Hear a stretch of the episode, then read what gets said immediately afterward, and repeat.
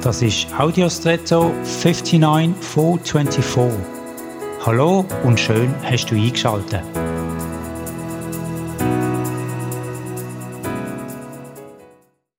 Vielleicht kennst du den Begriff der Blackbox. Jetzt in diesem Kontext geht es darum, dass in eine Box etwas reingeht, dort drin passiert etwas damit und am Ende kommt etwas raus. Man weiß also nicht genau, was in dieser Box passiert, aber es passiert etwas mit dem, was reingegangen ist und damit kommt etwas anderes raus.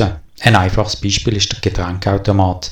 Geld rein, gewünschtes Getränk raus. Es können aber auch viel komplexere Prozesse sein mit Daten, die prozessiert werden und dann wertvolle Informationen liefern.